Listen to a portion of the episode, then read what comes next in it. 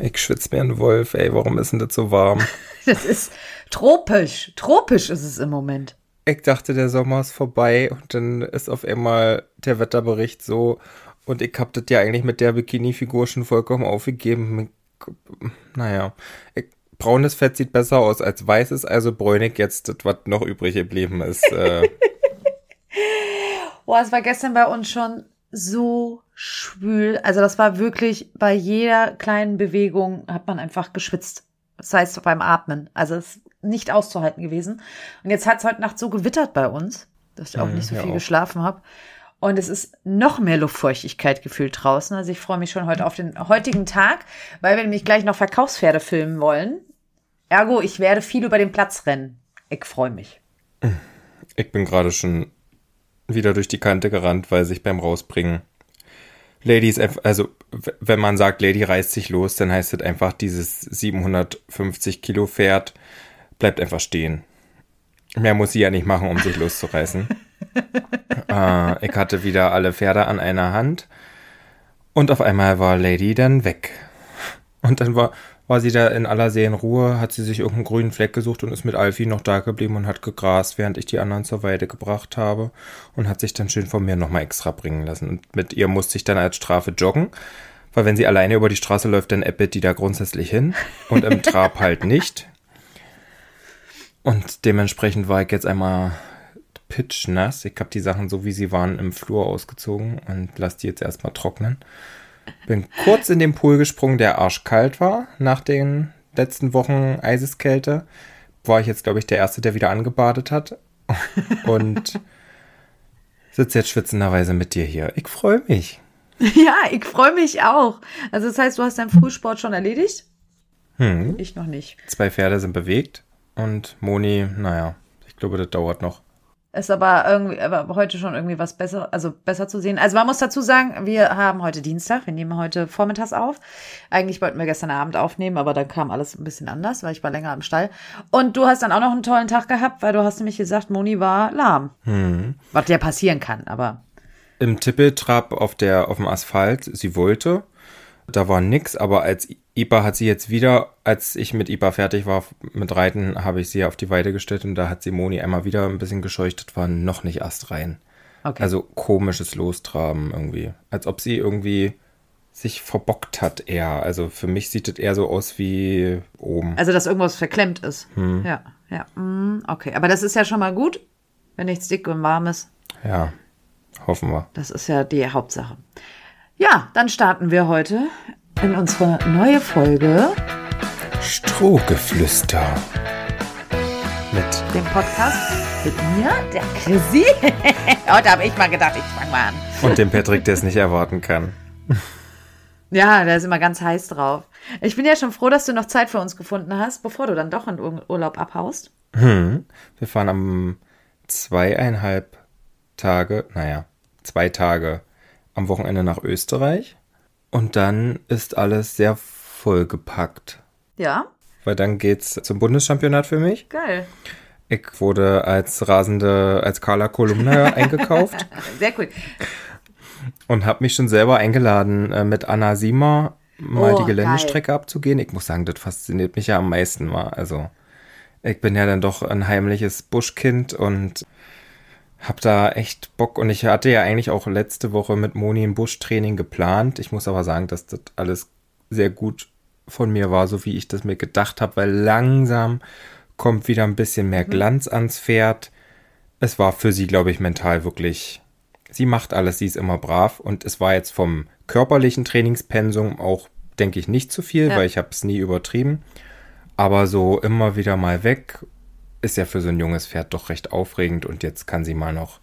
Ich hoffe, sie läuft dann morgen oder übermorgen wieder und dann können wir nächste Woche Dienstag das erste Mal wieder einen Ort weiter zum relativ nahegelegenen Auswärtstraining. Ja, in der letzten Folge haben wir ja drüber gesprochen, dass du dein erstes Turnier mit ihr geplant hast. Mhm, war ganz toll. Wie war's? Also, es muss ja einer letzter werden. Geht ja nicht anders. Und dieser war ich. Es war total chaotisch. Ich möchte jetzt auch mal hier voranstellen, dass wir da vorhin schon im WhatsApp-Verlauf ein Thema hatten. das eigentlich ja gar nicht die Mehrzahl der Zuhörerinnen betrifft. Trotzdem möchte ich das mal kurz aus unserer Sicht erklären. Es gibt da ja ein Forum, über das wir schon ein paar Mal geredet haben und was ja eigentlich einen relativ geringen Prozentsatz der Leute ausmacht, die sich das hier angucken. Es ist für uns trotzdem, wie soll ich sagen, ich möchte damit jetzt niemandem auf die Füße treten, aber es ist ja irgendwie wie eine Art Bildzeitung. Da werden ja manchmal Schlagzeilen in den Raum gestellt, die einfach doch sehr, sehr viel Aufmerksamkeit erregen und an sich ziehen. Und ich bin da aus der Prüfung rausgeritten. Ich wusste, dass ich das suboptimalst vorbereitet habe. Also wir waren spät dran. Zusätzlich gab es keine Startliste bei Equiscore zu Prüfungsbeginn. Das möchte ich mal ganz kurz betonen, weil das war auch, das habe ich auch, glaube ich, bei dir irgendwo mal gelesen gehabt oder sowas, dass manche ja sagen, ja, aber es ist ja aber abends Abhakschluss und was weiß ich was. Ich habe tatsächlich selbst festgestellt, weil ich habe ja, ich wusste ja, wo du reitest und ich habe auch die ganze Zeit geguckt, wann kommt denn jetzt die Startliste raus. Bei euch auf dem Dorf läuft das tatsächlich anders als bei uns. Es tut mir jetzt leid, wenn ich das so sage.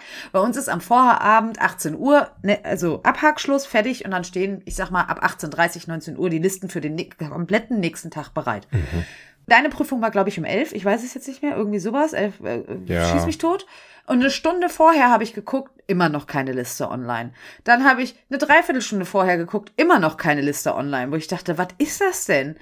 Also das ist ja also schon so so organisationsmäßig schon, glaube ich, eine Herausforderung, weil ja, du hast mit einer gewissen Startfolge geplant, aber man weiß halt gerade auch bei den Jungpferdeprüfungen und sowas wird diese Startfolge auch manchmal ein bisschen durcheinander gewürfelt.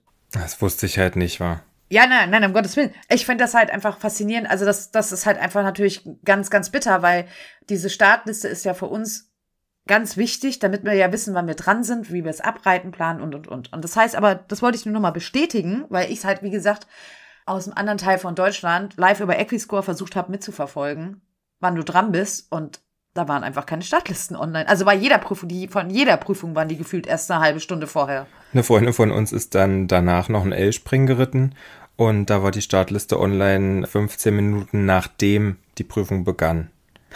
Also dort am Richterhäuschen hing die dann wohl. Ja. Aber ja, ja. Wir, der Parkplatz, der war zehn, naja, sechs, sieben, acht Minuten zu Fuß vom Richterhäuschen entfernt. Mhm. Ich hatte dann zum Glück gesehen, dass Freunde schon mit dem Hänger da waren und habe die angerufen. Die standen am Richterturm und hatten mir dann gesagt, du Patrick bist erste Abteilung. Also konnte ich Moni ja. direkt fertig machen und hinreiten.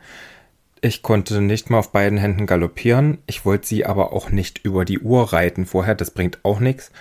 Und dann bin ich einfach noch ein Amateur und ich habe das bei weitem nicht so geritten, wie wir zu Hause das konnten, weil ich einfach auch unter Strom stand. Ich wollte jetzt da nochmal auf dieses Forum zurückkommen. Das war für mich war das dort und was ich einiges an Nachrichten und Kommentaren bekommen habe, die eigentliche Enttäuschung. Man zeigt Trainingsausschnitte, man zeigt aber natürlich nicht alle Trainingsausschnitte. Die zwei oder sogar drei Trainings, die ich davor geritten bin, die waren wirklich toll. Sonst hätte ich gar nicht genannt. Also da hatte ich wirklich. Ja, glaube ich auch. Schon ein sehr schönes Gefühl und gerade jetzt die letzten Ritte waren wirklich toll und da dachte ich, naja, komm, wenn es so ähnlich geht, dann kannst du das durchaus machen. Das Abreiten war möglich entweder auf einem tiefen Springabreiteplatz mit dunklem, dunklem Boden, also irgendwie ein Acker umgepflügt, oder ja. der Dressurabreiteplatz war ein schmaler Grünstreifen neben dem LKW-Hänger also neben dem LKW-Platz. und der eigentliche, das eigentliche Viereck war dann ein tiefer Sandboden. Alle hatten die gleichen Bedingungen, das ist mir klar.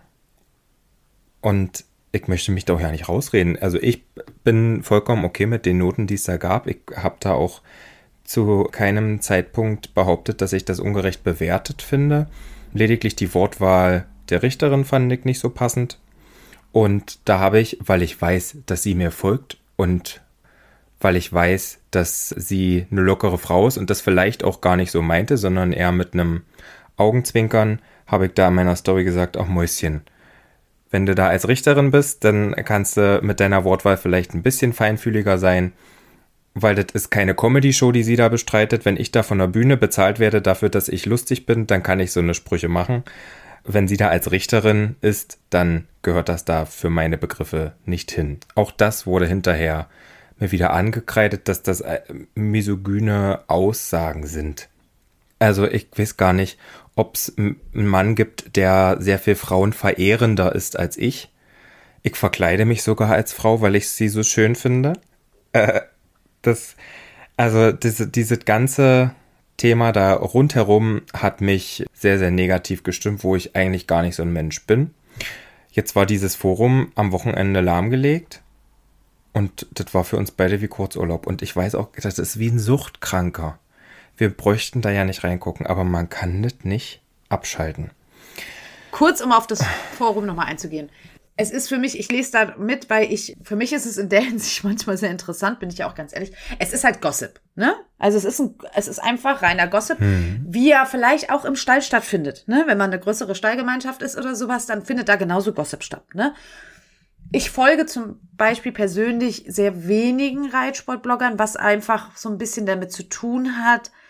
Ich lasse mich dann manchmal, wenn ich gerade nicht so eine gute Phase habe, bin ich ganz ehrlich so ein bisschen beeinflussen von anderen, weil ich mir dann denke, ach guck mal, die machen das so, vielleicht musst du das auch mal so machen, damit das irgendwie besser funktioniert, dass dein Content besser funktioniert oder sonstiges. Oder ach guck mal, die, äh, was weiß ich, die hat jetzt das gemacht und jenes. Und deshalb habe ich irgendwann bin ich den Leuten entfolgt, nicht weil ich sie nicht mag oder weil ich ihren Content nicht gerne sehe, sondern weil ich einfach mich selbst so ein bisschen schützen wollte. Hört sich jetzt blöd an, weil ich einfach gesagt habe, hm. nein, ich äh, möchte einfach mich nicht quasi irgendwie von außen da berieseln lassen, was mich selbst in meiner Content-Erstellung beeinflusst. Und deshalb lese ich zum Beispiel ganz gerne trotzdem immer mal im, im Forum mit, weil es für mich halt natürlich auch so ein bisschen ist, wie gesagt, Gossip und auch ich liebe Gossip. Ich bekomme damit halt mit, was gerade so in dieser Influencer-Reiter oder Reiterwelt generell irgendwo stattfindet. Ich möchte auch einmal ganz klar nochmal betonen, dass wirklich 90 Prozent der Leute da ja auch ganz nett und lieb sind und, und dass man ja auch Kritik äußern darf und sowas, das ist ja auch völlig verständlich. Es gibt halt einen ganz minimalen Prozentsatz, der halt leider da öfters mal über die Stränge schlägt. So zu sagen. Und ja, ich finde das dann immer so schön, weil wir werden jetzt auch wieder im Thema äh, da auftauchen, weil wir jetzt allein schon drüber sprechen. Und da kommt wieder dieses Klassiker, das liest man ja auch ganz oft dann, dieses, ja, da muss man halt drüber stehen, wenn man halt in der Öffentlichkeit steht, da muss man das abhaben können. Und ich finde halt immer, das ist halt genau der Punkt. Wir müssen das gar nicht abhaben können, weil wir sind auch ganz normale Menschen mit Emotionen und Gefühlen. Und für mich ist es halt immer schwierig, wenn halt da einfach nicht über Tatsachen gesprochen wird, sondern spekuliert wird und Sachen in den Raum gestellt werden, die halt nicht stimmen. Da habe ich auch schon ein paar Fakten gehabt wo ich auch mal was zu geschrieben habe, wo einfach drüber gesprochen wurde zu Sachen, die angeblich äh, dem Q gewesen sind, die überhaupt nicht gestimmt haben. Ja, das einfach noch dazu. Aber jetzt zurück zum eigentlichen und für mich sehr wichtigen Thema, nämlich dein Turnier. Du hast mir ja das ganze Video geschickt gehabt, auch danach, was ich mir angeguckt habe. Und ich fand's fürs allererste, man darf ja auch nicht vergessen, das war das erste Turnier von der Stute. Das war der zweite öffentliche Auftritt. Die hat das so fein gemacht. Und ich bin ja ja, auf einer Seite mit manchen Noten konform. Jetzt komme ich aus dem Bereich, da haben wir auch drüber gesprochen, hier aus dem Gebiet, das sehr stark ist. Und ich habe mir gerade jetzt am Freitag wieder Reitpferdeprüfung angeguckt, wo die Kim auch geritten sind. Ich finde die Note für die Ausbildung nicht gerecht. Habe ich dir auch ganz klar gesagt, habe ich dir auch am ersten Tag sofort gesagt, weil hm. das ist einfach dann hätte die sich anders verhalten müssen. Also dann hätte die sich 10.000 Mal rausheben müssen, nicht mehr im Takt, also alles so, nicht mehr im Takt laufen müssen, keinen keinen Schritt gerade machen und was weiß ich was. Jetzt waren das auch im Viereck natürlich auch ein bisschen erschwerte Bedingungen mit diesem Boden. Der war ja schon, hm. muss man ja sagen, sehr tief, sehr, sehr ackermäßig. Und worüber ich mich eigentlich am meisten aufgeregt habe, wo, was irgendwie gar keiner gesehen hat oder sowas, das war ja meine allererste Frage, die ich dir gestellt habe. Seid ihr etwa auf 40 Metern geritten? weil das ist gar nicht erlaubt. Eine Reitpferdeprüfung muss mindestens, man sagt 1000 Quadratmeter, das heißt mindestens 20 mal 50 Viereck und eigentlich 2060. Weil das ist ja bewusst, damit die großen Pferde eben genug Platz haben, sich zu zeigen, zu galoppieren. Ey, 40 Meter, ganz ehrlich, mit einem jungen Pferd auf 40 Metern Galoppsprünge verlängern. Äh. Hm. Wie soll das funktionieren? Das fand ich eigentlich so, wo ich dachte so, Alter, das war überhaupt nicht rechts, was sie da gemacht haben. Also gut, wir hacken das ab mit dem, wir fahren da nicht mehr auf dieses Turnier. Weiß ich nicht, weil es war, es, es fuhr sich sehr gut. Okay. Das ist ja bei uns auch schon so eine Sache. Ja. Also es war logistisch sehr gut zu erreichen Und äh, an sich glaube ich, dass wenn Moni warm gewesen wäre, ist sie ja solche Böden hier von mir gewöhnt. Ich reite die Pferde auf ein Stoppelfeld. Ja, gut. Ja, ja. ja, ja. Hätte ich das Stimmt. ordentlich gemacht, wäre das jetzt nichts. Also mit Missy vielleicht nicht, weil die ist dann doch zu hoch motorisiert für sowas, aber Moni kann sowas eigentlich sehr gut ab. Und wenn ich da jetzt zehn Minuten länger Zeit gehabt hätte, das auf dem Springplatz richtig äh, abzureiten und sie da ein bisschen lockerer zu kriegen und an die Hand rantreten zu lassen, dann wäre das vielleicht auch anders gewesen, dass ich da nicht vorne mithalten kann. Das ist mir klar.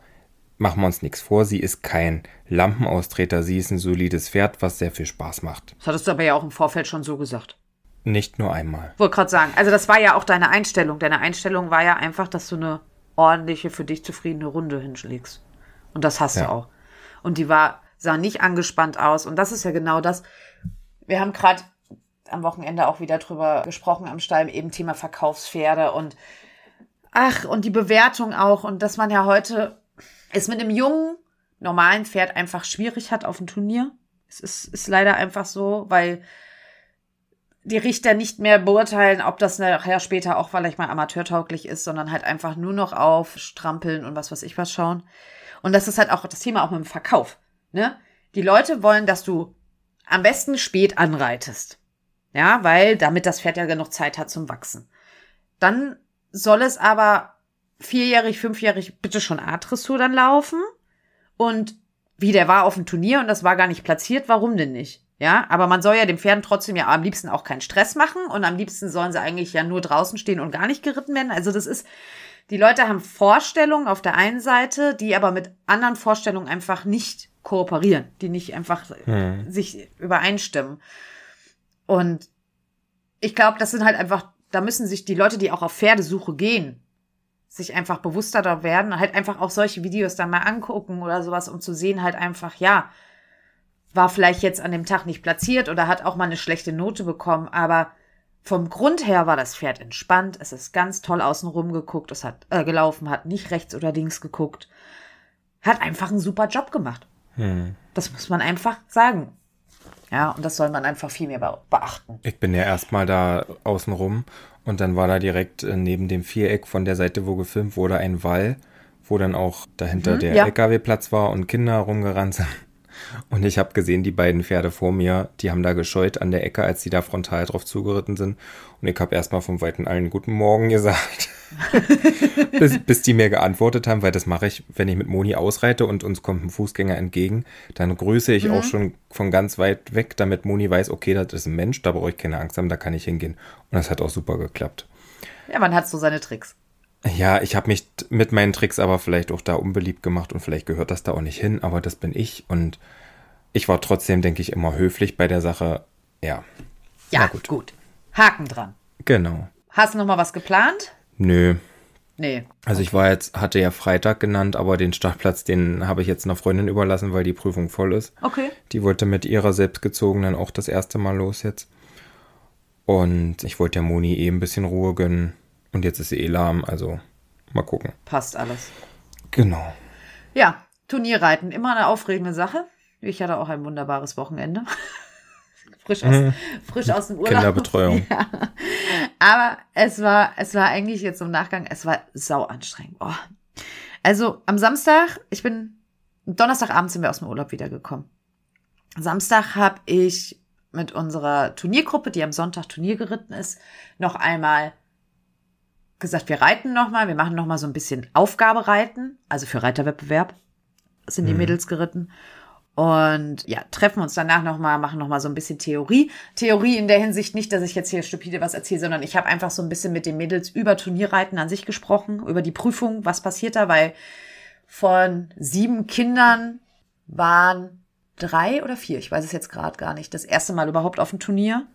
Die haben sich das zwar auch schon mal angeguckt, die waren auch schon mal mit, aber es ist ja trotzdem immer was anderes. Also sind wir mal durchgegangen, wie funktioniert so eine Prüfung überhaupt, wie läuft die ab, auf was muss man achten, dass man Hufschlagfiguren nicht einfach so reitet, damit sie beschäftigt sind, sondern damit die Richter sehen, können sie denn auch schon die Hilfen geben? Denken sie erst ans Umsitzen? die Falle ist tatsächlich doch eine von uns reingetappt, passiert auch. Mhm. Die war so nervös bei ihrem ersten Turnier, sie wechselt durch die ganze Bahn und ich denke mir so, sie wird doch nicht, sie wird doch nicht, sie wird doch nicht. Doch, sie trabt einfach weiter. Okay, gut, shit happens, passiert. Und dann habe ich halt dem Mädchen auch die Möglichkeit gegeben, dass sie mich halt noch fragen können zum Turnieren. Das war super interessant, über was Kinder so nachdenken. Also die denken wirklich schon so an die Worst-Case-Szenarien, ne? Was mache ich, wenn einer runterfällt? Was mache ich, wenn ein Pferd irgendwo durchgeht? Was mache ich, wenn ich den Richter nicht verstehe? Was mache ich denn, wenn der andere vorne dran was anderes reitet, als der Richter gesagt hat und sowas? Also es war super interessant. Dann haben wir danach das ganze Zeug geputzt und fertig gemacht. Also es war auch schon Samstag ein anstrengender Tag und dann haben wir Sonntagmorgen, ey, ich sag dir, das fing, dann schon super an. Wir haben uns um neun am Stall getroffen. Das heißt für mich, ich bin dann um acht daheim losgefahren und du kennst mich ja ein bisschen, dass ich ja so morgens um die Uhrzeit nicht so unbedingt ansprechbar bin. Ansprechbar bin. Dann bin ich da am Stall angekommen, bin ausgestiegen, bin nochmal kurz zu meinem Hänger, der da quasi ums Eck an der Halle steht, weil ich was gesucht hatte, was ich da zwar auch nicht gefunden habe. Und zwei, drei Kinder waren schon da und dann kam quasi gerade, als ich aus dem Hänger raus bin, der nächste Schwung und ich sah, dass sie so ausstiegen und alle so komisch guckten in die Ferne. Und dann steht da so ein kleines zehnjähriges Mäuschen mit ihren Turnierklamotten so im Arm und sagte so, oh. Und ich denke mir so, okay, was denn da passiert? Und wenn ich so die vier Schritte vorgucke, so ums Eck und denk, schön, da oben rennt ein Pony von uns durch die Gegend und da rennt ein Kind hinterher, hat's Pony verloren auf dem Weg irgendwie zum Holen. Mhm. Alles klar. Das heißt dann, Sonntagmorgen um neun war da mein Frühsport, zu, loszurennen und zu joggen und diesen Pony hinterher zu rennen und dieses einzufangen was wir dann irgendwann so gefühlt mit zehn Leuten dann auch hinbekommen haben. Ja, dann haben wir zwei Großpferde und vier Ponys eingeflochten, fertig gemacht, alles mit den Kindern halbwegs gut über die Bühne gebracht. Das ist natürlich dann schon eine Herausforderung, wenn die dann natürlich so, wenn du sieben aufgeregte Kinder hast, von denen ja viele auch noch gar nicht wissen, was Turnierreiten bedeutet und alles wuselt durcheinander. Und wie viele aufgeregte Muttis waren mit dabei? Nee, nee, nee, nee, nee. Die, die Eltern, die haben das ganz clever gemacht, die haben die rausgeworfen am Stall und sind selbst erstmal weg. Ja, aber ich glaube, das ist für euch günstiger. Ja, wobei, ganz ehrlich, also ich kenne ja die Eltern auch von den Kindern, die sind alle echt cool. Also, die sind wirklich, okay. das sind, das sind wirklich ganz coole Eltern. Das macht sehr viel Spaß auch mit denen. Und die sind dann quasi der eine Papa kam dann, der hat so einen, die haben so einen riesen VW-Bus, der hat dann quasi dann nachher alle Kinder eingeladen und ist dann rüber hinter den Hängern her mhm. zum Turnier gefahren. Und die anderen Eltern sind dann quasi direkt zum Turnier, die hatten sich da auch so abgesprochen. Und dann ist es natürlich logistisch auch, bis wir die dann alle verladen hatten und drauf hatten. Dann hatten wir drei Ponys dabei, die noch nie Turnier gesehen haben, die das allererste Mal auswärts auch überhaupt mit waren dann auch das war für uns natürlich auch immer so, ist natürlich immer so eine Hausnummer, so ein, ja, ich sag mal, ich nenne es jetzt mal ein geringes Risiko, weil du weißt ja immer auch nicht, was passiert da vor Ort dann. Ich meine, wir nehmen die ja nicht mit, weil wir Bedenken haben, dass das nicht funktionieren kann, sondern wir nehmen die ja mit, weil wir eigentlich davon ausgehen, dass es passt. Aber jetzt ist das auch kein einfaches ja. Viereck, da ist auch sehr viel los und sowas. Also es war schon, ja. Und dann sind wir da angekommen und dann haben wir noch mal kurz uns orientiert, ja, und dann geht es halt einfach los. Ne? Das funktioniert, so ein Tag funktioniert halt einfach wirklich nur krass, wenn du ein entsprechendes Team hinten dran hast. Das muss ich ganz einfach sagen, weil sonst wäre das gar nicht möglich mit so vielen Kindern. Wir haben dann zwei, drei Leute gehabt, die haben die Ponys fertig gemacht. Ich habe oben mit den Kindern das Abreiten gemacht. Die Kim hat sie mir quasi vom Abreiteplatz dann rüber ins Prüfungsviereck begleitet, hat da quasi bei der Prüfung die Aufsicht gemacht, dann habe ich die quasi da wieder entgegengenommen. Dann haben im Viertelstundentakt quasi die unten an den Hängern dann wieder die nächsten Kinder hochgebracht. Ich habe dann denen quasi die anderen übergeben, dass sie die wieder mit runternehmen. Ich habe mit den neuen wieder das Abreiten gemacht. Also es war schon, wir waren aufgeteilt in vier Abteilungen, was eigentlich so trotzdem ganz gut war, muss ich sagen, weil wir hatten immer ein bis zwei Kinder halt in einer Abteilung. Und war unheimlich aufregend, weil man steht dann selbst so ein bisschen unter Strom, natürlich auch, ne, weil du willst ja auch den Kindern hm. Sicherheit vermitteln, das ganz, also das ist ja ganz, ganz wichtig du willst ja nicht, dass irgendeiner Enttäuschter auch trotzdem rauskommt. Ne? Das muss ja auch immer trotzdem die richtigen, guten und passenden Worte wiederfinden, wenn es dann einfach auch mal schief gelaufen ist. Aber ich fand es jetzt zum Beispiel jetzt eben bei dem einen Mädchen, die das erste Mal geritten ist, die da halt zum Beispiel das Umsitzen vergessen hatte. Die hat dann auch das Pferd nie, nicht richtig angaloppiert bekommen, weil die halt zu kleine Kringel geritten ist. Die ist keinen richtigen Zirkel, die ist eine Mini-Volte geritten, dann ist der nicht angaloppiert. Die hat sich dann so durchgewurstelt. Aber die kam raus und die guckte mich an und sagte so, ey, das hat voll Spaß gemacht. Und dann denke ich mir, ey, was, was willst du von dem Kind anderes hören? Ne? Die ist zwar hm. Vierter von vier geworden oder so, was in ihrer Abteilung, aber die war trotzdem so happy und zufrieden mit sich und mit dem ersten Turnier und dass sie überhaupt Turnier reiten durfte. Und das war so echt super, super schön. Und dann haben wir halt auch so die zwei kleinen Stöpkens dann, die sind sieben und acht Jahre alt, die sind dann Reiterwettbewerb Schritt und Trab geritten. Unter anderem mit unserem Käse. Da hat ja schon ganz, ganz viele Fans auf Insta. Das finde ich ja ganz toll. Haben sich ganz viele auch gefreut, dass sie den Käse gesehen haben. Unser kleines, dickes Fuchspony, unser Bosnier. Und Nutella war dabei. Und Nutella ist so, schon mal so ein kleines Flitzepony. Und die war auch das erste Mal mit. Und dann dieses kleine Kind da drauf, was furchtbar, furchtbar, furchtbar aufgeregt war. Aber die haben das echt toll gewuppt. Muss ich echt sagen. Also das war am Turniertag selbst durch die gute Zeitplanung, durch die gute Organisation auch von, von dem ganzen Team hinten dran. Ja, nicht das war jetzt schon anstrengend, aber trotzdem irgendwie ein entspannter und schöner Turniertag. Und selbst Kim, weißt du, die steht dann bis zum Ende am Viereck. Als das letzte Kind dann rauskommt, dann flitzt sie selbst zum Transporter, zieht sich um und macht sich fertig, weil sie dann noch einen danach quasi in der Prüfung reitet. Also, und dann äh, haben wir die Kinder weggebracht, die Ponys weggebracht. Dann sind wir dann einmal wieder ins Viereck hoch, haben dann der Kim nochmal zugeguckt, bevor wir dann alle wieder nach Hause gefahren sind. Es war echt schön. Also, ich habe zwar abends in meinem Bett gelegen und konnte mich nicht mehr bewegen, weil ich auch so, ich glaube, zehn Stunden am Stück gestanden habe irgendwie. Aber es war sehr schön und das ich sehr schön fand, ich habe ja ein paar Einblicke auf Insta auch geteilt. Ich konnte an dem Tag selbst nicht so viel filmen und sowas, weil ich halt einfach anderes zu tun hatte. Aber was für liebe, tolle und schöne Nachrichten ich bekommen habe, einfach, dass wir das nicht nur für unsere Kinder tun, sondern dass wir eben halt diese Nachwuchsturnierförderung damit halt auch betreiben ne, Kindern. Ja, wer macht denn das noch? Ohne eigenen Ponys, also die keine eigenen Pferde haben, die keinen FII-Pony unterm Arsch haben oder sonstiges, halt zu sagen, ah ja klar, dann machen wir das halt. Dann fahren wir halt mit sieben Kindern, sechs Pferden und Ponys mal eben aufs Turnier und machen da Reiterwettbewerb und uns irgendwie einen schönen Tag. Und das tat irgendwie auch ganz gut, dass das halt einfach, ja, so wahrgenommen wird, dass wir da super viel Arbeit auch reinstecken, aber dass das halt klar uns auch Spaß macht aber für die Kinder war das halt natürlich auch super. Und es ist halt einfach so, es ist die Generation von morgen. Das heißt nicht, dass sie alle später Turnierreiter werden oder sowas. Aber ich finde es auch schön, wenn die da selbst auch Lust drauf haben, wenn die das mal kennenlernen, um zu sehen, wie läuft sowas ab. Und ja, und irgendwann findet auch vielleicht daraus dann wieder irgendeiner den Weg zum eigenen Pferd oder zum eigenen Pony und macht, macht schon Spaß. Gerade wenn man so motivierte Kinder hat, muss ich sagen, macht das echt Spaß. Auch für mich als Trainerin. Bin ja mal gespannt, wie das bei uns weitergeht meine Kindergartenfreundin, die Conny, die ja auch mit Emmy öfter schon mal in der Vergangenheit ausgeritten mhm. ist. Die hatte eine kleine Tochter, die Ella. Die ist jetzt noch ein bisschen sehr klein zum Reiten, aber die muss zu Hause, muss Papa schon immer herhalten. Da muss dein Papa Pferdchen spielen. Und ich glaube, Emmy und Ipanema hat sie so als Gummihüpfpferde zu Hause schon. Geil.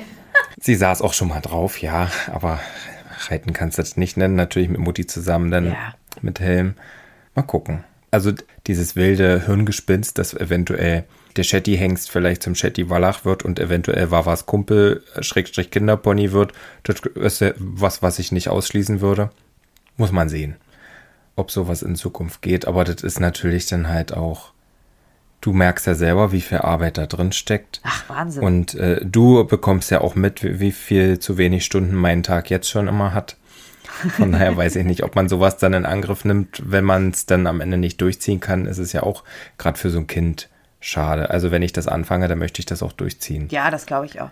Was war für mich sehr schön zu sehen war, also jetzt die Truppe mit den Kindern, mit denen wir auch losgefahren sind, dass wirklich alles so, wie ich würde sagen, tolle Kinder. Ich meine, Kinder, ja, sind immer toll, aber die sind so eigenständig, die denken mit, die denken weiter. In, in der Hinsicht zum Beispiel, wir kommen also am Stall an und dann ist das für die selbstverständlich. So, die einen räumen den Hänger aus, die anderen, die schnappen sich eine Schubkarre und eine Missgabel und machen Transporterhänger und was weiß ich was. Da standen ja ein paar Gefährten dann rum sauber.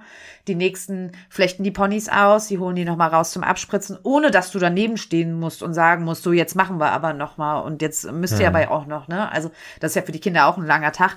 Bis wir dann fertig waren am Stall, war es dann, glaube ich, auch irgendwie schon äh, 16 Uhr wieder mit allem drum und dran und alles wegräumen. Ich meine, den Kindern macht's ja auch Spaß, aber das fand ich halt sehr, sehr schön zu sehen, dass sie genau wissen, es gehört nicht nur das Reiten dazu, Ich meine, da haben wir in der Reitschule genauso Kinder, die werden gebracht, die reiten und die hauen sofort wieder ab. Die wollen eigentlich sonst mit dem Thema Pferd nichts zu tun haben. Ja, wahrscheinlich, weil die Eltern möchten, dass sie reiten. Und das war jetzt halt einfach sehr, sehr schön zu sehen. Also man hat das Gefühl, sie wissen, was da für eine Verantwortung auch hintersteht. Ne? Und dass das eben halt nicht nur das Reiten ist, sondern dass eben halt das Vorher und Nachher genauso mit dazugehört. Und jeder Turnierreiter weiß, dass gerade die Nachbearbeitung, wenn du am von, vom Turnier nach Hause kommst, ausgeladen hast und das Pferd in der Box hast und dann denkst du dir, ach fuck, ich muss den ganzen Kram noch ausräumen, sauber machen, Hänger sauber machen, Pferd auszopfen. Das ist das ätzendste überhaupt vom Turnier. Ja. Und das fand ich ganz schön. Also das, das zu sehen. Und ich meine, wir reden hier von Kindern, die älteste, gut, die ist jetzt auch mit dem eigenen Pferd mitgeritten, die ist 14 und die zwei danach hinter sind wir zwölf und dann haben wir zwei Zehnjährige und dann, wie gesagt, also das sind jetzt alles keine, die jetzt irgendwie jugendlich schon sind. Das sind wirklich Kinder, ne? Nee, haben sie ganz toll gemacht und die sind auch alle ganz toll geritten. Ganz konzentriert und ich habe auch mich sehr gefreut, dass so das ein oder andere, was ich am Vortag nochmal versucht habe zu erklären, ist zum Beispiel, was passiert, wenn der Vordermann zu langsam ist, mach einen größeren Zirkel, damit du mehr Platz bekommst. Und wenn du dann da so stehst und du siehst den Kindern zu bei, in der Prüfung und dann siehst du auch einfach, dass die Kleine da merkt, ah, scheiße, ich komme hier eigentlich nicht voran. Okay, ich muss jetzt mal, jetzt äh, reitet, reitest du wirklich mal den Zirkel größer. Und dann stehst du da und denkst, Kai, sie hat dir zugehört und sie hat sich verhalten. Weißt? du? Solche Sachen machen mich dann einfach auch stolz. Und ja, gab viele bunte Schleifen, Happy Kids. Also ich meine, das war, und ganz, ganz tolle Ponys. Also das muss ich ja einfach sagen. Solche Kinderponys, Schulponys, die sind einfach mit Gold nicht zu bezahlen. Nicht nur jetzt auf dem Turnier, auch im Alltag. Ne? Weil die müssen geduldig sein, die müssen Fehler verzeihen. Die müssen in Anführungszeichen dazu noch einfach zu bedienen sein für die Kinder. Hm. Und das ist ja heutzutage überhaupt noch zu finden schon schwer. Ja, aber wurden wieder ein bisschen belächelt für unsere Namen. Weil wir hatten also Käse ja mit, wir hatten Nutella mit und wir hatten Salz und Pfeffer mit. also, ähm, ja, wir fallen auf, was die Namen angeht. Wir haben immer was Essbares dabei. Ja, das war's. Also es hat mich so ein bisschen auch an meine Zeit erinnert, weil ich das ja als das Glück hatte als Kind auch, dass ich mit Schulpferden schon Turnier reiten konnte und das sind schon ganz tolle Erfahrungen, die so ein bisschen, die man auch so schnell nicht vergisst. Ja. Ich glaube, ich war noch nie mit dem Schulpferd auf Turnier. Nee. Deswegen, also das, das, was du da beschreibst, das hatte ich auch alles gar nicht.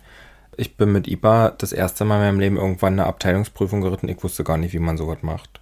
Also Ja. muss ich reiten, wenn die Marsch sagt, oder muss ich reiten, wenn ich bei dem Buchstaben bin, der in der Aufgabe steht? Das wusste ich alles gar nicht. Du hast ja die Prüfung mit Moni gesehen, habe ich das da richtig gemacht? Ja. Da war jetzt Okay. nichts dabei, wo ich jetzt sag, Okay, Alles weil so gut. richtig. Ja, also in Einzelaufgaben, dass ich da die Punkte ordentlich anreite, ich glaube, das habe ich mittlerweile eigentlich schon ganz gut drin, aber so in der Abteilung, das ist jetzt nichts, wo ich mich zu Hause fühle. War. ja gut, das brauche ich auch Ich versage lieber für mich alleine. Das war so geil. Von der einen, äh, die quasi, von der Pia, der, die, die hat die Ponys mit fertig gemacht und auch, also die Kinder auch so mit, mit betreut beim quasi Fertigmachen und sowas. Und der, ihr Mann, kam dann auch später dazu und der hat so eine Prüfung noch nie gesehen. Der hat halt, also kennt immer nur, dass seine Frau alleine im Viereck halt reitet. Und der hat dann so sinngemäß gefragt, was ist denn das hier? Ist das Massenabfertigung? dann habe ich gesagt, naja, so in der Art. Also gut, Abteilungsreiten muss man halt für gemacht sein. Ich mochte es jetzt auch nie wirklich. Ähm, zum Thema aber gerade mit der Reitpferdeprüfung, ne, da muss man ja auch nicht punktgenau reiten. Also, den Zahn musste ich mir aber auch ziehen lassen, weil ich ja die erste Dressurpferde A damals für Q quasi gefühlt geritten bin, als ob ich da irgendwie eine M-Dressur reiten möchte. Die Kim, die Kim, das war das zweite Turnier, glaube ich. Da bin ich so, lange Seite ist ja dazulegen und ich habe halt so, fumm, volle Kanne zugelegt und dachte so vor der Ecke, so und jetzt zurück. Ja, weil du denkst halt wie so eine M-Dressur, zurück aus Hinterbein in die Versammlung und der Q so, äh, leck mich. Was willst du von mir? Das kann ich gar nicht. Und ist da so mit mir durch halb durch die Ecke geschossen, den Kopf hochgerissen und alles. Dann sagt die Kim, Chrissy, wir müssen mal unbedingt umschalten, dass du wieder in einen Jungpferdemodus irgendwann mal ankommst, weil da muss man nicht tief in die Ecken reiten. Da muss man nicht auch da nicht mal hundertprozentig punktgenau reiten. Ne? Also jetzt, ich habe jetzt am, wie gesagt, am Freitag, die Kim ist eine äh, geritten in der Reitpferdeprüfung, die hatte, die sind zu dritt geritten und die hatte diesen großen Fuchs mit, Hm, der 1,84 mit vier Jahren Hm. einfach ist und ist vorne geritten. Dann war da hinter ein Pferd, das war halt schon deutlich langsamer und da hinten dran ein Pony. So, das heißt, diese Abteilung zog sich mit Runde und Runde um Runde immer so mehr auseinander, dass das am Ende wie ein Durcheinanderreiten war. Also die Kim war schon auf der anderen Hand im Galopp, da war die, das Pony noch aber gerade das erste Galopp fertig und noch am Traben. Dann sind die sich alle kreuz und quer da teilweise in den Weg geritten. Ganz ehrlich, da hätte ich die Nerven drin verloren, weil ich überhaupt nicht mehr gewusst hätte, wo ich jetzt noch hin soll. Das halt Kimi Profi, die macht dann halt schon, ne? Aber dann hast du halt auch gemerkt, die da mit dem Pony, dann ist sie der Kim. Kim hat lange Seite Galoppsprünge verlängern und die andere reitet ihr im Trab mit dem Pony einfach vor die Nase. Gut, ja, machst du halt mal eine große Wolte, dann reizt du weiter, alles klar. Aber das ist halt einfach, man denkt immer auch so Jungpferde, man muss alles korrekt und schön und toll reiten. Nein, muss man nicht. Also jetzt was Bahnfiguren angeht. Also da muss man jetzt nicht punktgenau landen wie eine Adressur oder sowas. Da darf man, da werden auch noch Fehler sowas verziehen. Aber wie gesagt, das muss ich auch lernen. Ja, gut. Ich habe ja jetzt noch ein bisschen Übung vor mir. Ich möchte mit Missy Ende des Jahres ihre Feldprüfung machen. Sehr gut, cool. Habe ich mit meiner Trainerin jetzt so beschlossen, dass das realistisch ist. Sie ist ja Staatsprämienanwärterin aufgrund der Vorstellung letztes Jahr für die Stutbucheintragung geworden. Mhm. Da fehlt jetzt ja quasi dann noch die Feldprüfung und dann könnten wir, wenn sie sich da so zeigt, wie ich mir das erhoffe, da im kommenden Jahr zur Staatsprämienschau, es wäre natürlich toll und es ist natürlich ein Pferd, was, also für mich sicherlich würde ein Profi noch sagen, naja, davon habe ich zehn im Stall. Für mich ist es ein Pferd, was ich, glaube ich, so nicht nochmal züchte. Meine Trainerin hat erstmal einen Lachanfall bekommen, als ich mit ihr angetrabt bin. Also vor ho ho ho ho ho. Weil die, die, ist da losmarschiert wie ein Zinnsoldat halt. Die stellt sich da hin.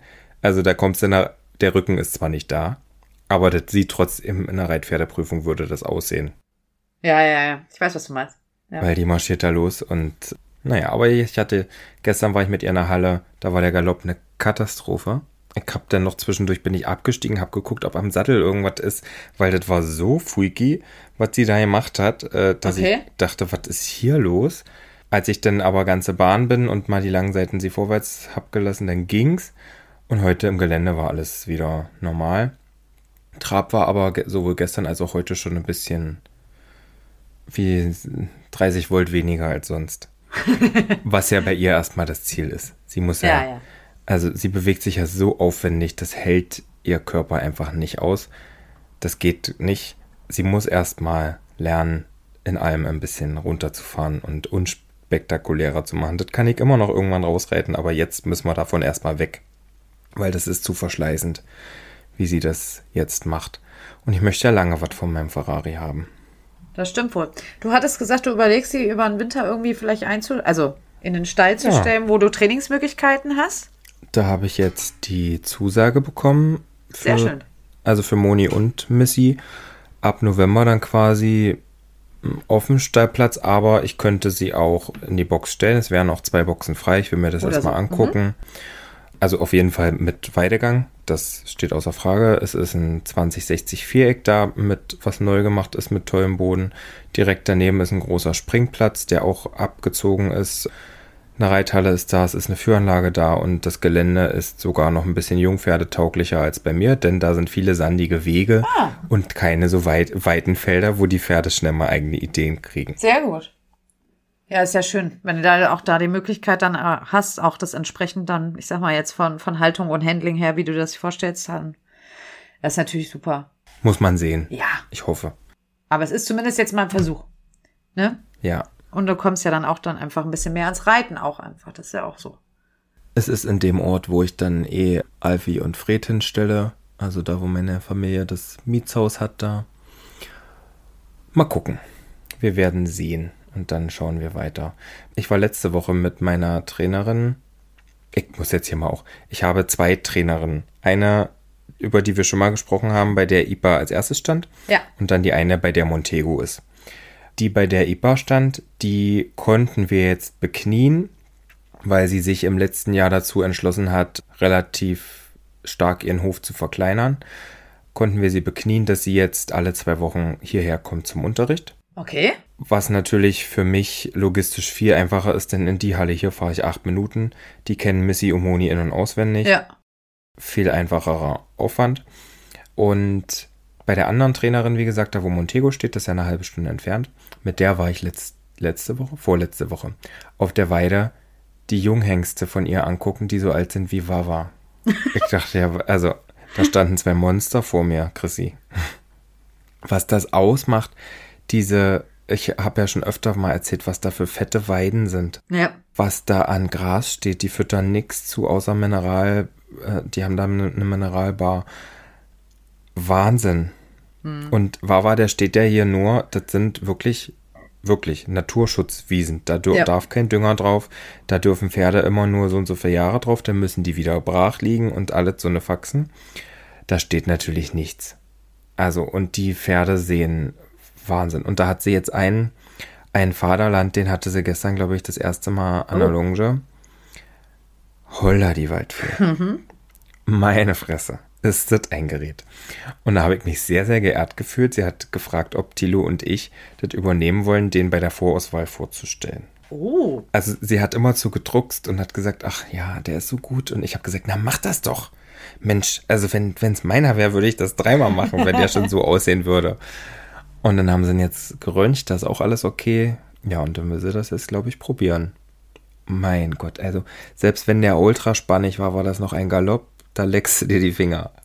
Also jetzt Holla, schon bergauf, also so und alles? Auch, auch, auch mit ohne Rücken, auch im, Okay. wo andere Pferde denn nur noch in Rehhüpfen machen würden, war das trotzdem noch ein geiler Galopp. Okay, krass. Krass. Kannst du unseren Zuhörer Retz mal kurz erklären, was Vorauswahl ist? Also, Hengste, die in die Zucht sollen, die müssen ja zu einer sogenannten Körung, da werden die bewertet und dann zugelassen oder nicht.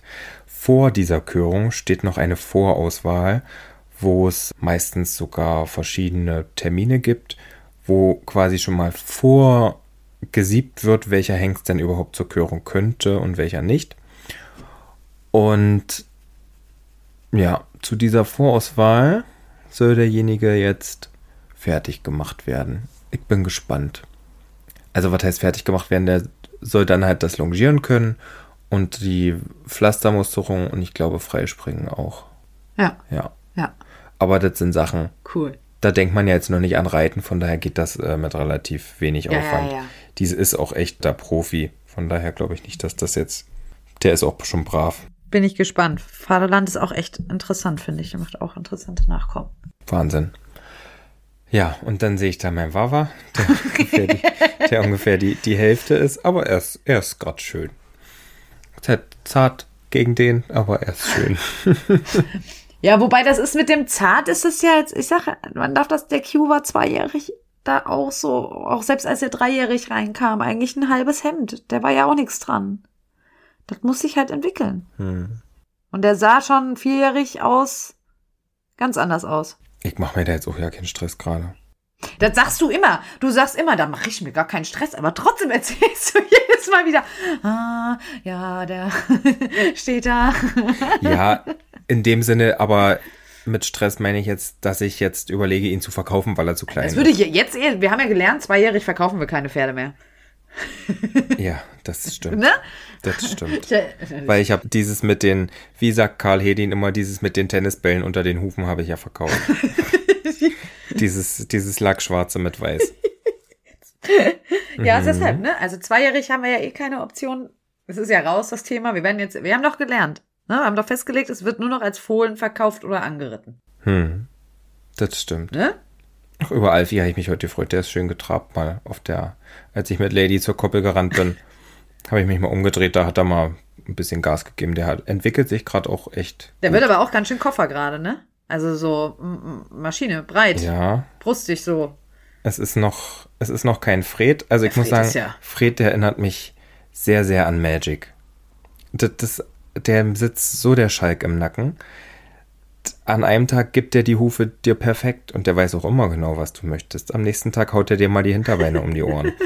Also das ist so ein kleiner Schelm, aber genau das ist es ja, was am Ende das irgendwie ausmacht. Ich weiß noch, Missys weißer Huf, das war die ganze Fohlenzeit über ein Disco-Huf, der ist immer geflogen in alle. Himmelsrichtungen. Geil. Also, Ah, Ja, ich war jetzt, ähm, als wir auf dem Heimweg waren jetzt vom Urlaub, da sind wir ja beim Franzl auch nochmal vorbei, weil das ja quasi auf dem Weg lag. Da habe ich dann auch schon gedacht, boah, der ist auch nochmal gewachsen, aber ich meine, der Kerl ist ja immer noch nicht, noch nicht mal drei Monate alt. Und dann denke ich mir, wie sieht der denn mal mit einem halben Jahr aus? Fred hört jetzt lang, also Fred und Alfie wachsen jetzt schon langsamer. Ja, aber äh, sagt man nicht irgendwie, dass im ersten Lebensjahr die irgendwie, was weiß ich, wie viel Prozent der Körpergröße schon? Ja, ja. Ich weiß es gerade nicht, müsste ich jetzt nachlesen. Die, schon die meisten. Ich müsste auch nachlesen, aber schon einige. Ja, also das äh, jetzt nicht nur 40 Prozent, sondern das ist schon so 70, 80 Prozent irgendwie der Körpergröße machen die im ersten Hm. Jahr, glaube ich, ne? Was ja naturmäßig auch klar ist, weil die müssen ja schnell laufen und rennen können. Mit großen Galoppsprüngen. Ich glaube, ich hatte mal gerechnet, damit um die 1,70 wird, was ja für mich so eigentlich eine Ja. schöne Minimalstgröße ist, müssten die mit einem halben Jahr um die 1,41 sein oder so. Ah, okay. Ich bin mal gespannt. Das hatte ich mal damals bei Coco ausgerechnet. Das ist ja schon lange her. Das ist schon, das ist schon sehr lange her, ja. Ne, Franzl ist auf jeden Fall schon ganz, ganz groß Stück größer als seine Freundin da. Die sind ja am gleichen Tag geboren mit zwei Stunden Abstand. Zwei, drei Stunden, irgendwie sowas. Aber, ach, das ist ein süßer Fratz. Der ist wirklich schön paniert war er. Und er verliert sein Fohlenfell so langsam. Und das zieht sich bei Wilma übelst in die Länge. Ganz ehrlich, das war ja jetzt so Dreckswetter zwei Wochen gelang. Ipa kriegt jetzt, Ipa hat schon Fellwechsel jetzt voll. Q fängt auch schon wieder an mit der Haare. Ja.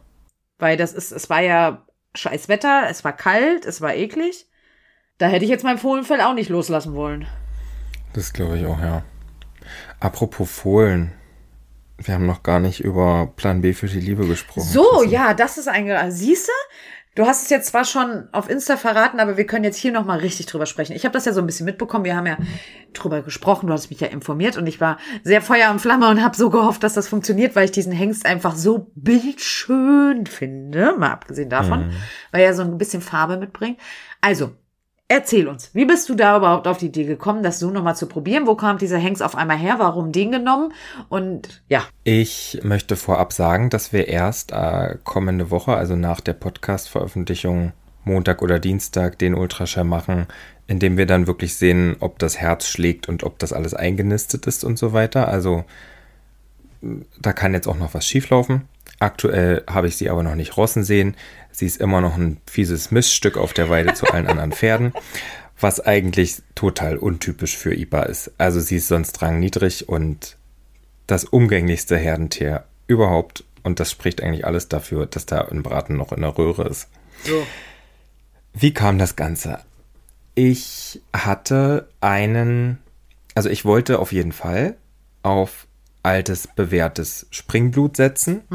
Im Optimalfall natürlich ein Hengst, der vielleicht sogar in allen drei Sparten Nachkommen hat, die erfolgreich sind. Das habe ich über drei Rossen hinweg probiert im Frischsamenversand. Und es lag nicht am Samen, es lag an mordsbeschissenen Rossen. Also, das habe ich kenne ich bei IPA gar nicht. IPA war zuverlässig immer so, dass sie mordsmäßig riesengroße Follikel gebastelt hat und ganz normal gerost hat. Hat sich immer gegenseitig mit Lady abprobiert. Und das hat aber dieses Jahr mit Lady nicht geklappt, weil Lady keinen rangelassen hat, denn sie hat jetzt ja Alfie und hatte da keinen Bock drauf. Ja. Ich habe Lady auch gar nicht rossen sehen in diesem Jahr. Also ihr Körper braucht da, äh, ist vielleicht ein bisschen geerdeter, Ja. was ja auch äh, vor dem Fohlen tatsächlich bei ihr ein bisschen Problem war, dass sie so doll gerostet hat, dass das mit dem Reiten manchmal schwierig war. Ja, okay. Hoffe ich, dass das jetzt durch Alfie vielleicht besser ist. Jedenfalls hatte ich ja an einer Rosse sogar IBA mit bei meiner besseren Hälfte und Ladies Papa durfte abprobieren, um sie mal so ein bisschen in Wallung zu bringen. Den hätte sie auch raufgelassen, aber ich wollte ja Frischsamen Ja. und wollte dem Ganzen wenigstens zwei äh, oder drei äh, Runden geben. Naja, und dann dachte ich mir, komm, eine Chance ist noch da. Ich glaube, sechs Wochen zuvor ist Komanji eingezogen.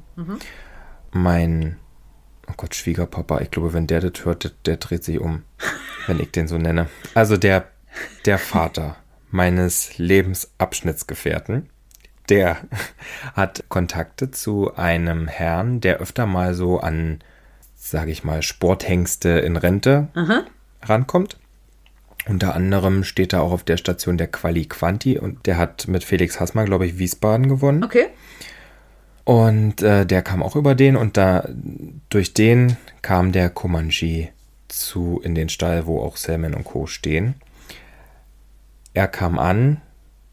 Also, wenn ihr jetzt vielleicht bei Insta das Bild noch nicht gesehen habt, könnt ihr mal gucken.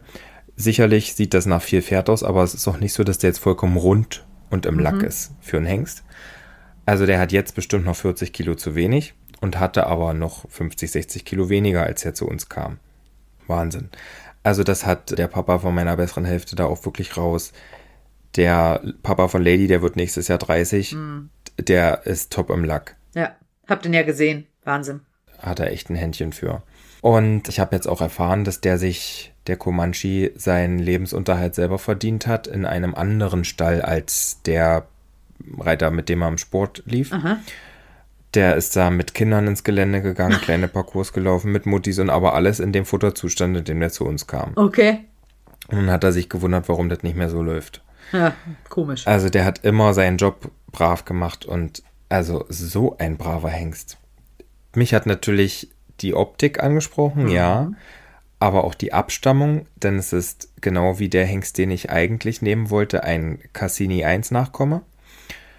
Bei Comanche ist dann Lauris Crusader noch mit dabei, der ja bekannt ist eigentlich als Blüter der Bewegung vererbt. Ja. Also er ist ja im vielen Dressur-Pedigrees drin, drin. Und dann kommt Lord, also das Ladykiller-Blut auch nochmal. Und das ist ja alles Sachen, wo man weiß, die halten lange, die funktionieren. Ja. Die sind sicherlich auch mal gerne an. Aber das ist ja jetzt nichts, was, was mich an so einem Pferd Ich abschreckt. wollte gerade sagen, für dich kein Problem. Vielleicht ergibt ja Minus und Minus auch Plus. Weißt ja nicht. Mama, das ist nett. Und dann haben wir den jetzt ja, also wir wussten auch nicht, wann der das letzte Mal gedeckt hat. Die Nachkommen, die ich bei Remondo finden konnte, die sind alle so alt wie Ipa, also um die 13. Okay. Teilweise auch bis Elmspring jetzt schon erfolgreich. Und die Runden, die ich da sehen konnte, das sah alles aus, als könnte ich das auch locker bedienen. Also das waren Amateurpferde für meine Begriffe. Und dann hat meine bessere Hälfte schon immer gesagt, na, ob das dann klappt, ob der überhaupt weiß, wie das geht. und dann kam ich mit Ipa dahin und wir haben ihn dann gleich zum Abprobieren genommen. Muss dazu sagen, das war Natursprung, ne? Natursprung. Also der Hengst durfte noch selber ran. Ist natürlich nur möglich, wenn beide vorher getupfert sind auf Geschlechtskrankheiten. Das ist ja mit IPA aber sowieso passiert äh, vor dem Frischsamenversand. Ja, Und er hat sofort geschnackelt, ja? beide wussten offensichtlich, was zu tun ist. Und der war aber so. Also, wenn Sam entdeckt, da kannst du in Deckung gehen hinterher. Wenn der absteigt, dann brüllt der immer noch mal, dann wedeln die Vorderbeine, dann sagt er noch mal, oh, bin ich ein geiler Macho-Stecher. Und Comanche, der hat das wirklich perfekt gemacht. Also, Der war sehr zart, ne? Wirklich. Es war alles super. Es war, es ging, es dauerte nicht lange. Manchmal sind die ja dann auch so, dass die sich da in Rage und dann klappt das ewig nicht. Das hat alles super geklappt. Der letzte Schuss war ein Doppelschuss, weil er hatten vorher zu zeitig rausgezogen. Dann haben wir beide eine Stunde weggestellt. dann durften sie nochmal. Also Ipa du, durfte insgesamt viermal und sie hat es sehr Ich genossen. wollte gerade sagen, wie oft warst du da? Dreimal. Alle zwei Tage macht man das. Diese Podcast-Folge wird explizit. Ja. Also ich habe immer zu Ipa mit wedelndem Halfter gesagt, komm Ipa, wir fahren poppen. Ich halfterte sie auf, warf ihr den Strick über den Hals, sie rannte auf den Hänger. Sie kam vom Hänger runter auf dem Hof, lief dann schon halb breitbeinig in den Abprobierstand rein und wieherte dann schon und als sie ihn sah, brummelte sie nur noch. Am ersten Tag haben wir noch die Nasenbremse raufgemacht, weil man weiß ja auch nicht, wie IPA das, Ja, ja. das kennt sie ja nicht. Und manche Stuten sind da ja auch mal schnell mit dem Hinterbein. Nein. Es blieb einfach breitbeinig stehen. Es hatte Spaß. Sehr schön. Es, soll, es sollte einfach so sein. Ich habe gesagt, Mensch, du bist ganz der Papa IPA. Ich wollte gerade sagen, also das, wenn, wenn wir jetzt, wir drücken natürlich die Daumen, dass da wirklich das Fohlen dann auch irgendwann gesund rauskommt. Das ist wirklich mit Liebe gemacht. Das ist ein Kind der Liebe, ja. Das ist wirklich ein Kind der Liebe. das muss aber muss aber auch irgendwas später in dem Namen sein, damit dem irgendwas mitläuft. Also, ich bin gespannt. Und dann ging es ja erstmal darum, ist sie tragend, ist sie nicht tragend. Dann gab es ja noch ein, ja, Ja, dann war sie zutragend. Genau. Und zutragend, genau. Also man sagt ja eigentlich, dass es häufig eher bei künstlicher Besamung ist mit denen, gerade wenn man jetzt einen Follikel noch anspritzt, dass er springt. Das hat bei IPA offensichtlich auch alle, also weil die ganze Rosse war ohne Ultraschall. Ja. Wir haben da gar nichts gemacht. Wir haben dann erst danach geschallt und dann waren da halt zwei Follikel. Und sie hat das gleich versucht wegzumachen, aber der eine, den sie sich ausgesucht hatte, der lag dann so doof, der ist immer bei IPA hinter den Hüftknochen gerutscht. Und dann ist Oh. sie da nicht so richtig rangekommen. Und dann war irgendwie schon, naja, die Darmwand, sie hat dann einmal rausgezogen und geguckt und dann war die Darmwand schon so leicht blutig und da wollte sie natürlich dann auch nicht weiter da Ja, ja. drücken. Man drückt quasi mit dem Ultraschallkopf durch die Darmwand die Fruchtblase, diese kleine, die da dann schon entsteht, kaputt. Man muss dazu sagen, für die, die sich jetzt da auch noch nicht mit auskennen in dem Thema, also zwei Follikel heißt, das wären Zwillinge geworden und Zwillinge Mhm. sind bei Pferden eine hoch, hoch, hoch, hoch Risiko Schwangerschaft, die, man muss leider sagen, mit sehr hohem Prozentsatz nicht gut ausgeht. Ja, Also es gibt wenig Zwillingsfohlen, die überhaupt auf die Welt kommen, weil meistens das dann, wenn irgendwo im Ultraschall was nicht sichtbar war, was sich versteckt hat oder es nicht gemacht wurde. Ich habe selbst schon mal Zwillingsfohlen mitbekommen, zweimal. Und da hat keiner überlebt von den, von den Fohlen am Ende. Die haben zwar dann auch ein bisschen gekämpft. Deshalb, also nur nicht jetzt, jetzt einer denkt sich, hä, warum machen die da ein Ei kaputt da draußen? Das ist einfach, man bringt auch nicht nur die Fohlen damit in Gefahr, dass man eigentlich davon ausgeht, dass sie vielleicht nicht überlebensfähig sein werden, sondern auch die Stute. ja. Also es wäre natürlich sehr, sehr süß gewesen, wenn da zwei Ja. solche, solche kuhfarbenen Fohlen nächstes Jahr rumspringen neben der IBA. Aber dafür liegt mir meine IBA doch zu sehr am Herzen, als dass ich das riskieren hätte wollen, dass ihr da was passiert. Ja. Dann löst ja natürlich, also das ging dann an dem Tag noch nicht. Deswegen hatten wir das dann aufgehört, haben am nächsten Tag das nochmal probiert, damit die Darmwand sich wieder erholen konnte. Ja. Da hat sie das dann auch hinbekommen. Man konnte richtig dann auch durch den Ultraschallkopf sehen, wie das Ganze quasi ausläuft. Ist ja, also ich bin ja auch sehr interessiert. Ich finde das ja total spannend, auch sowas. Und dann ist es aber natürlich so, dass durch diese Flüssigkeit da in der Gebärmutter dann eine Reizung entsteht, ein entzündlicher klar. Prozess. Gehört ja nicht hin. Genau. Und dementsprechend ist es oft so, dass dieses, m, äh, dieser entzündete Raum in der Gebärmutter dafür sorgt, dass das andere, die andere Frucht dann auch angegriffen wird und vom Körper abgestoßen wird. Dementsprechend hat sie Antibiose bekommen. Und ich glaube einmal Entzündungshemmer oder, oder so ein Kombiding, keine Ahnung. Auf jeden Fall was, was den entzündlichen Prozess da in der Gebärmutter unterdrücken sollte. Und in der Zeit war sie auf der Koppel schon, als hätte jemand da einen neuen Akku eingepackt. So irre. Und immer wenn IBA irgendeine Verhaltensänderung hat, dann hat es meistens am Anfang der Trächtigkeit funktioniert. Okay. Also das war schon immer so. Ich am- die ersten Male habe ich mir dann auch eingebildet, oh, jetzt verhält sie sich wie ein Hengst, jetzt wird bestimmt ein Hengst fohlen. Turns out, nein. Sie ist einfach in jeder Trächtigkeit irgendwie irre, aber immer anders irre. Egal, was da rauskommt. Meistens ist es ja eine Stute. Ich, also, ich freue mich über alles, aber aus dieser Abstammung wäre natürlich eine Stute schon irgendwie schön. Wa? Oh Gott, das habe ich noch nie. Nein, sowas verrät man nicht vorher. Auf jeden Fall wird es das erste Mal ein Name mit C. Nee, Nee, Coco hattest du ja schon. Chanel Noir. Also ich habe tatsächlich schon einen im Kopf. Ja, reden wir ja nicht drüber. Genau. Da haben wir nächstes Jahr dann Zeit. Jetzt muss erstmal alles klappen.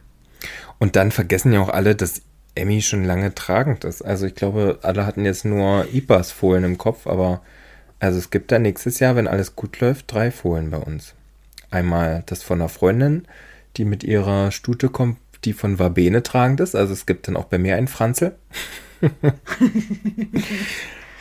und Emmy und dann hoffentlich, klopf, dreimal auf Holz, Ja. IPAs Fohlen. Das wäre schön. Ja, dann drücken wir auf jeden Fall alle ganz doll die Daumen, dass wir nächstes Jahr wieder viel Fohlen-Spam bekommen. Und besonders, dass alles gut geht. Und ähm, du wirst uns auf dem Laufenden halten. Ganz anderes Thema. Hab heute Morgen bei dir in der Insta-Story gesehen. Du hast schon wieder Karten verkauft. Du hast nämlich jetzt doch so, da haben wir nämlich, wir haben gar nicht, schon lange nicht mehr im Podcast über deine Shows gesprochen.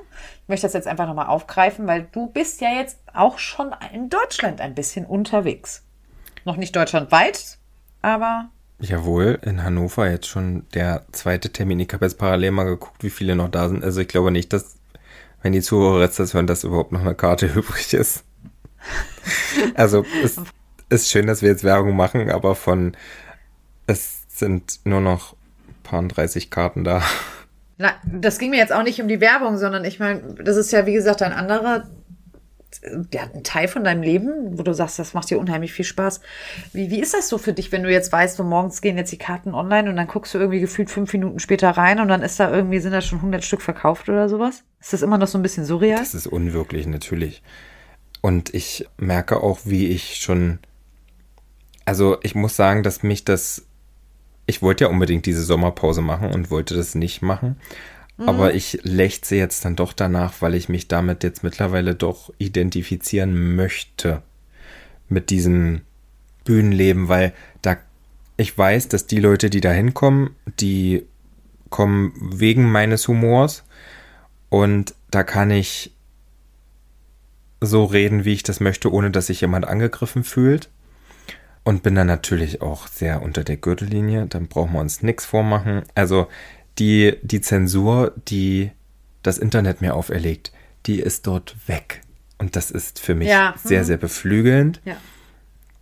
Ich kann alles, was ich gerne mache, dort ausleben.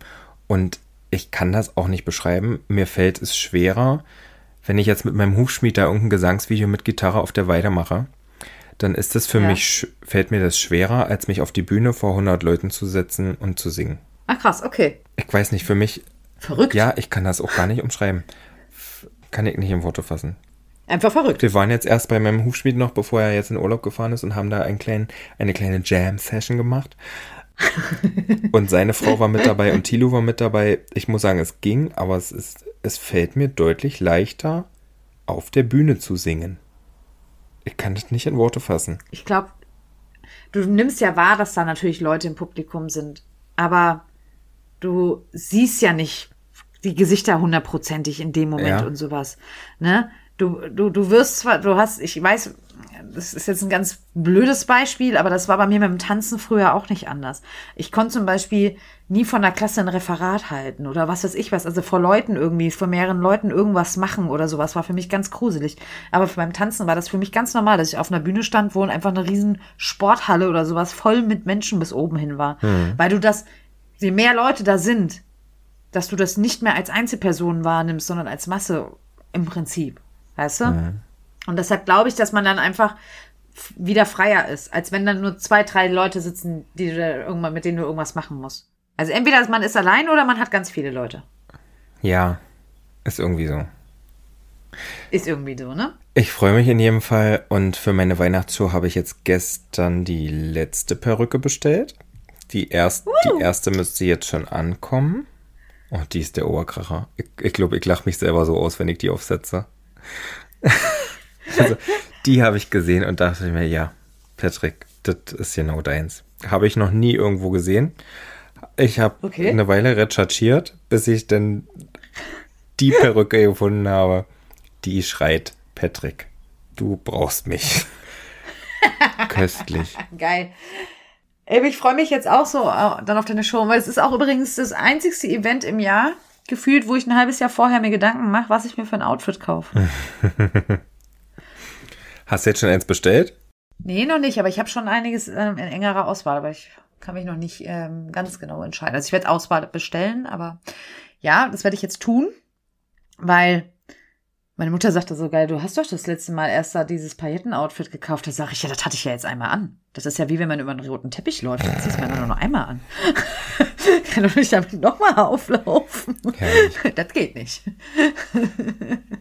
Für meine, siehst du, für meine Show in Handewitt gibt es, glaube ich, aber noch ein paar Plätze. Ja, für den zweiten Abend. Das findet ihr in meinem Online-Shop. Den Link findet ihr in meinem Profil auf Insta. Aber ich fürchte, Hannover ist dann leider, am- wenn die Folge jetzt online geht, au- auch schon. Also ihr könnt gerne euer Glück versuchen auf Eventim. Das ist jetzt auch das erste Mal ja, dass ich mit Eventim zusammenarbeite für diese Shows. Eventim Light kannst du dich als kleines Licht, wie ich es bin, anmelden Ach, guck an. und hast dann quasi einen Link, den du selber teilen kannst. Da Aha. müssen die Leute nur eine geringe Gebühr bezahlen. Wenn die allerdings über Google Patrick Tomalla suchen und den Shownamen und dann auf die normale Eventim-Seite gehen, dann müssen die horrende Vorverkaufsgebühren noch drauf bezahlen. Das ist bei der ersten Show in Hannover einigen passiert. Beziehungsweise hatte ich vielleicht auch da den falschen Link, keine Ahnung. Und jetzt hatte ich aber mehrmals vorher den richtigen Link geteilt. Dementsprechend waren diesmal die meisten die das mit weniger Vorverkaufsgebühren konnten, machen konnten. Und dann hatten einige probiert, die Tickets dann zurückzugeben, wo ich dachte, naja, wenn die schon so viel Gebühren draufschlagen, dann werden die ja sowas auch abwickeln können. Nee, das wäre wohl auch nicht möglich gewesen. also, naja. Aber gut, es Naja, nimmt mir Man hoffentlich lernt sehr, dazu von jeder Show zu Show. ja, es nimmt mir hoffentlich sehr, sehr viel Arbeit ab, weil aktuell sitze ich an meinem Online-Shop bei meiner Buchhaltung noch da und muss händisch für jede Rechnung, äh, für jede Bestellung eine Rechnung erstellen lassen Hm? Ja. und diese dann wieder einzeln händisch downloaden. Und ich glaube, mit dem, mit so einem Anbieter wie Eventim Reservierix und Ticketalarm und so kannst du dir pro Veranstaltung Ja, einfach so eine Gesamtrechnung. eine große Rechnung ziehen und das ist, macht's einfach von, von der Buchhaltung viel, viel einfacher. Ja, aber abgesehen auch von der ganzen Abwicklung her und sowas, ne? So generell, was das angeht.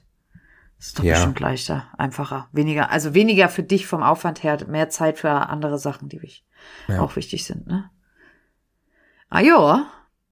Ich freue mich. Ich möchte jetzt ins Frühstücksfernsehen übrigens. Also wenn jemand zuhört, der beim Frühstücksfernsehen arbeitet, Patrick ist da. Patrick kommt und macht Werbung für sich selbst. Ich sehe mich im Fernsehen. Ich höre dahin. Danke. Das Gesicht ist eingefroren auf der anderen Seite. Komm ich jetzt ins Fernsehen? Ja. Ja. Ja, sagt er. Man muss ja den nächsten Schritt gehen, oder? Ach, man muss so viele Schritte gehen. Ja, ich gehe sie alle. Ja, ich weiß. Ich möchte ja schließlich auch irgendwann einen Ponyhof kaufen. Hast ja, was hat dir eigentlich dein kleiner Stalker? Bist du da weitergekommen? Habe ich tatsächlich nicht weiter verfolgt, weil mir wurde so. jetzt noch ein, ein, ein anderes Grundstück. Ich hatte ja dann am Tag danach nochmal einen Aufruf gestartet. Ja, okay. Speziell, ähm, wo ich ähm, die Region so ein bisschen angegeben hatte, in denen ich suche. Und dann hat mir einer tatsächlich ein Objekt geschickt und hat da gestern die Telefonnummer der Besitzerin rausbekommen. Steht wohl leer, aber es ist Ja. ein rotes Backstein. und das würde ich mir jetzt mal die Tage angucken wollen, weil das ist logistisch für meine bessere Hälfte auch ein bisschen besser gelegen. Das andere ist schon sehr, sehr schön und vor allem sehr gut in Schuss von außen. Aber es ist eine Stunde weg von hier und das ist für meine bessere Hälfte natürlich äh, schwierig. Das war doch das mit dem Wasser. Ja. Ich habe mich eigentlich schon gedanklich schon gesehen, wie du so eine Zugbrücke baust. Ja. Ja, ich hätte den Freischwimmer gemacht einfach. Hätte, das wären die, das wären die Wheels meines Lebens gewesen, mit Schwimmflossen und Taucherbrille da jeden Tag alle Pferde, 30 Pferde durchzuführen. Also, bleibt spannend. Immer. Natürlich. Und irgendwann ziehen wir dann zusammen auf einen Ja, hoch. das machen wir. Denn man muss dann hier Fußball spielen und Bier trinken. Das gibt's auch hier. So wie es Turniere bei euch gibt. Ja, und hier kann man sich das Leben mit Pferd dafür leisten. Das Chrissy. stimmt wohl. Das stimmt wohl. Du kannst dann als Background-Tänzerin mit auf meine Fernsehauftritte kommen. Tanzen kann ich. Mach ich. Bin dabei. So, dann haben wir jetzt einen Geschäftsplan. Krieg ich so einen Ähm. großen Federfächer dann. Auch, ja. Und vor allem ein Federtütü. Ja, und so eine Federboa noch dazu. Alles. Und dann noch Feder so, weißt du, die oben so aus den Haaren, so eine groß, so wie so ein Zirkuspferd. Ja. Du bist das Zugpferd dann für die neue Show-Reihe, die da heißt Chrissy und Patrick, das dynamische Duo, Federleicht unterwegs. Federleicht on Tour. Der neue Bühnenspaß für Groß und Groß. Ach, Mann. Damit Ja. äh, würde ich sagen, ist diese Folge jetzt am Höhepunkt angelangt. Man soll aufhören, wenn es am schönsten ist. Ja, genau. Das ist genau jetzt. Wir sind auch heute auch echt gut dabei mit der Zeit. Ich wünsche dir einen wunderschönen Urlaub. Wir werden uns zwar noch eh nochmal hören, aber offiziell sage ich jetzt hiermit an allen, Herrn Patrick, ich wünsche dir dann einen wunderschönen Urlaub. Entspann dich gut. Denk mal nicht so viel über Pferde und Kram nach. Weiß ich nicht. Ich, also ein paar Stunden wollte ich mich an meine Weihnachtsshow setzen. Ja gut, ich habe ja auch in meinem Urlaub Podcast gemacht. Ja, weil wenn man mal weg von zu Hause ist, dann fällt mir das immer leichter. Oder ich mache es auf der Fahrt, muss ich mal sehen. Das ist ja bei mir genauso. Da macht man halt gerne das, was einem wirklich Spaß macht auch. Weil du dann einfach auch die Zeit hast, dich damit richtig dahinzusetzen und zu beschäftigen. Deshalb feel free, do it, do it für uns. damit du uns entertainst. Folgt uns gefälligst überall, bewertet uns mit 30.000 maximal möglichen Sternen überall, Kommentiert. liked. Sharing is caring und ihr wisst schon, ne? Ich glaube, danke, Ende. Danke, Ende, tschüss.